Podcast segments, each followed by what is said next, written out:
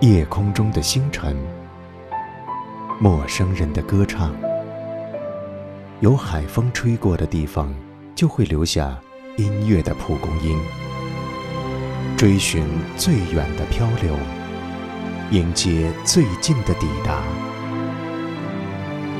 月从海上来。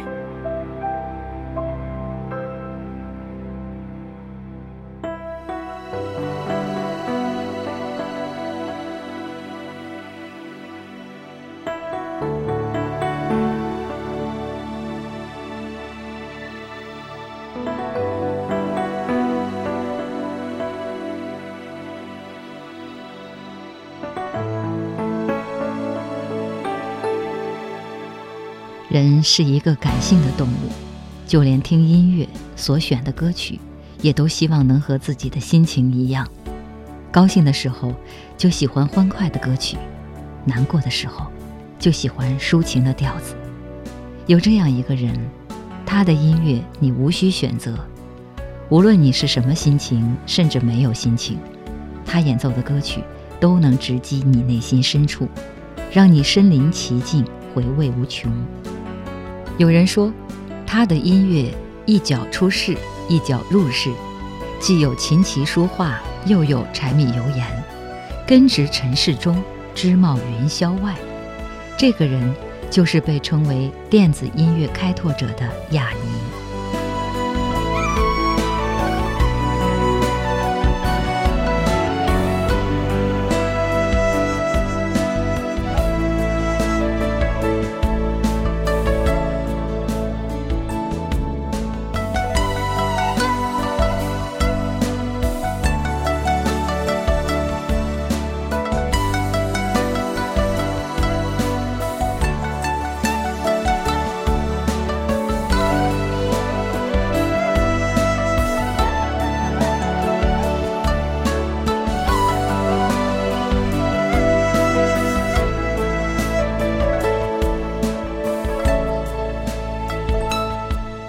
也许听到雅尼这个名字，你可能会一头雾水，但你一定在电视节目或运动会上听过他的《圣托里尼》，又或者在天气预报里听过他的《新兰相随》，都没听说过，没关系。那这首取材于安徒生的一个中国童话故事的《夜莺》，你一定有所耳闻。一九九七年的北京。没有谁不知道，一个白衣飘飘的西方音乐家带着乐团，在紫禁城举办了一场前所未闻、气势宏大的音乐会。他的荣誉太多了：新世纪音乐的奠基者，第一位允许在紫禁城演奏的西方音乐家，曲目被选入中国人教版音乐教材。在他的音乐里，你可以听到古典的交响乐，也可以感受到热烈独特的电子风格。他的音乐充满了无与伦比的感染力，无论哪个年龄段的人都能从他的音乐里感受到心灵的撞击。本期节目就让我们在音乐中认识这位用音乐讲述生活的人。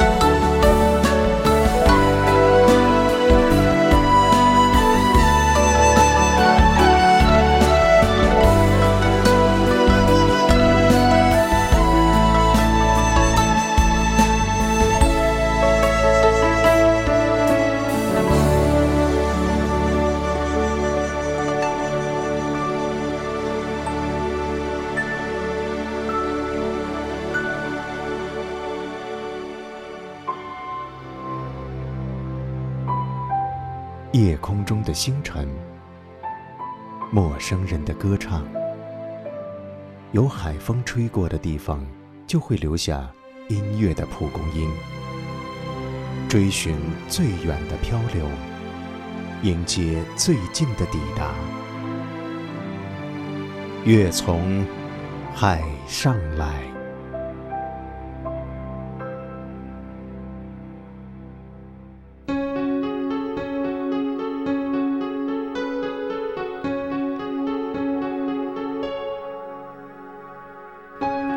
一九五四年的初冬，希腊卡拉马塔的一个风景独特的海滨村庄——雅尼克里索马利斯出生了。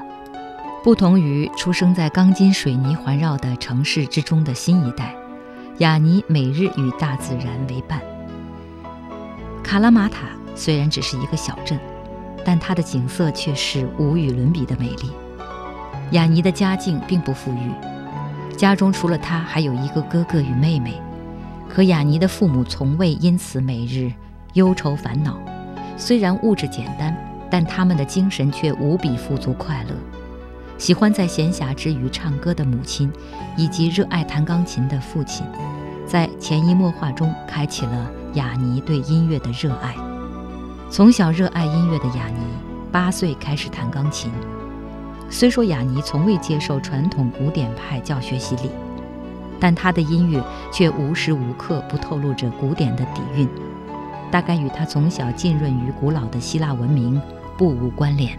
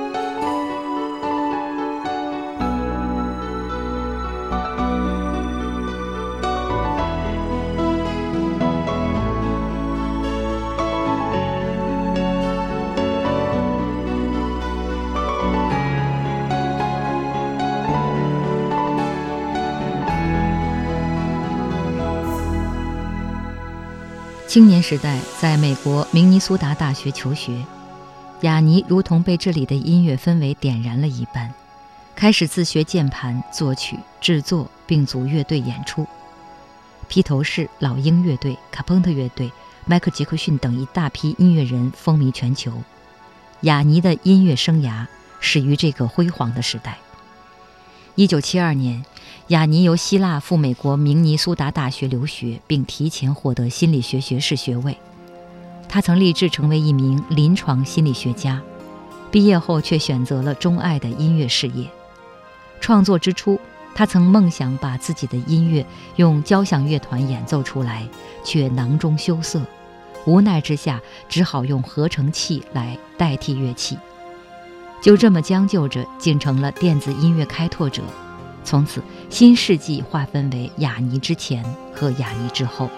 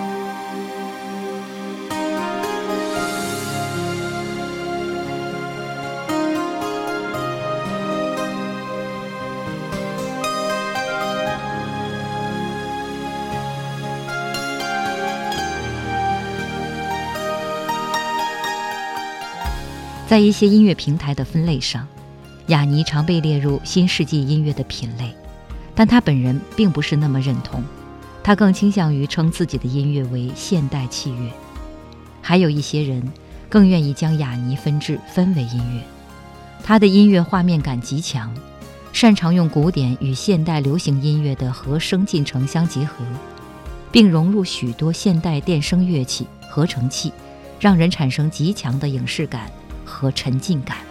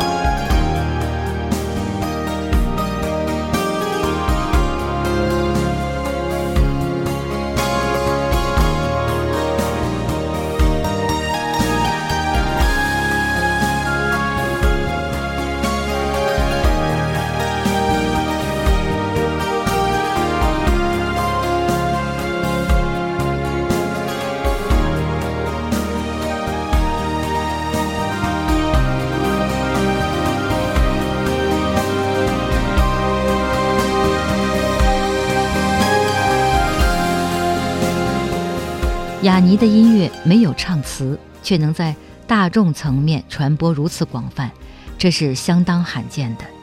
这与雅尼对旋律线条的高超把握密切相关。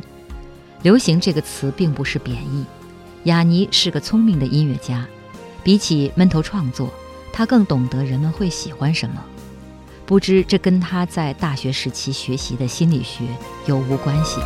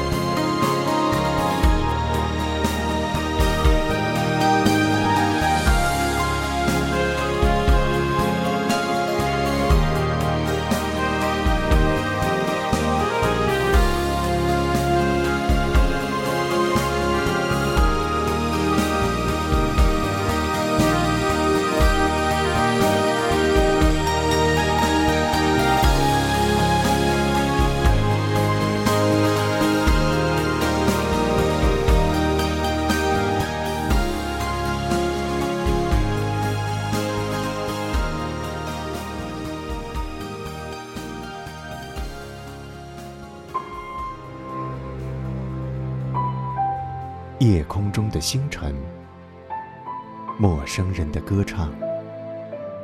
有海风吹过的地方，就会留下音乐的蒲公英。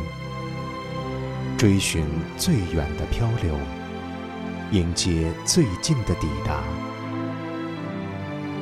月从海上来。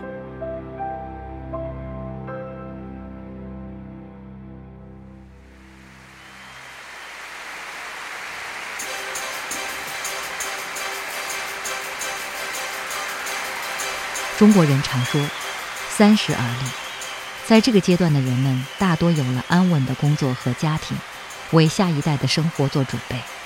而三十岁的雅尼，除了自己的才能、理想和家人朋友的鼓励，其他的什么都没有。经过朋友推荐，雅尼开始为广告公司做音乐，并因此得到了丰富的报酬，缓解了他的燃眉之急。但是做了几次广告音乐后，雅尼放弃了这个优渥的机会，因为他明白，如果只是做商业音乐，他就无法全身心投入到自己的音乐中去。甩掉所有借口和干扰，雅尼又回到了一天在工作室工作二十个小时的状态。渐渐的，雅尼独特的音乐开始被听众和电台熟知，《圣托里尼》成为了亚特兰大奥运会开幕的背景曲目。这首曲子讲述了小岛一天的生活，乐曲中有清晨美丽的朝霞、海风，以及海浪拍打岩石的壮阔。来自于大自然的灵感与雅尼的音乐才能完美的融合在一起，为听众呈现出一幅壮丽的美景。人们惊叹于这种新奇的没有歌词的音乐，他的音乐开始在大街小巷中不停地播放。